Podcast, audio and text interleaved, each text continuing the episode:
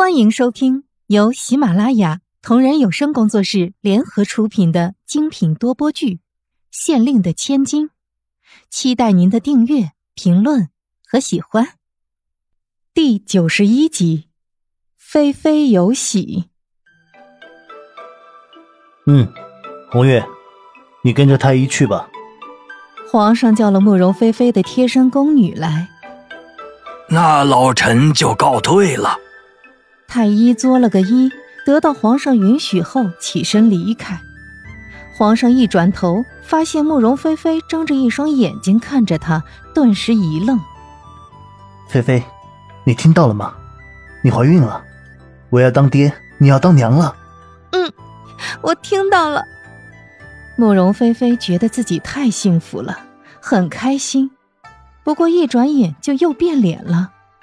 刚才是谁要说选妃来着？语调还故意拖得老长。我错了，那不是气话吗？朝堂上，皇上自觉地闭上了嘴。可慕容菲菲还是猜出了大概。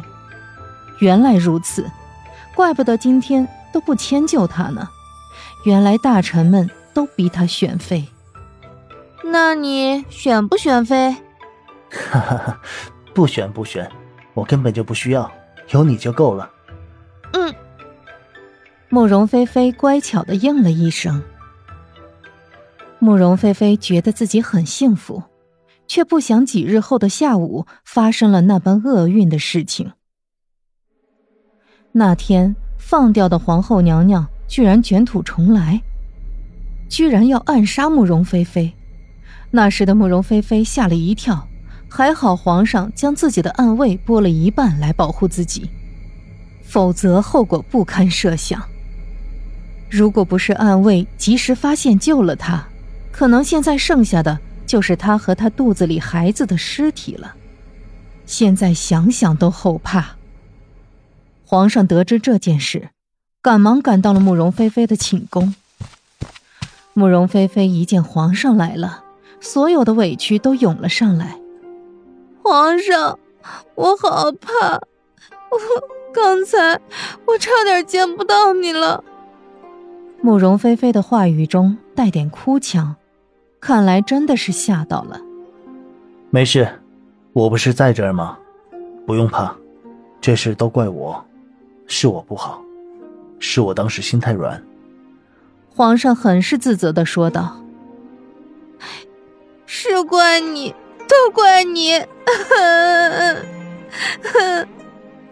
慕容菲菲委屈的大哭起来，不断拍打着皇上的胸口，仿佛是要泄愤似的。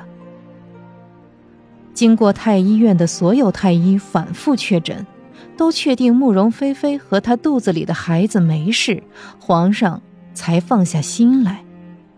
从此。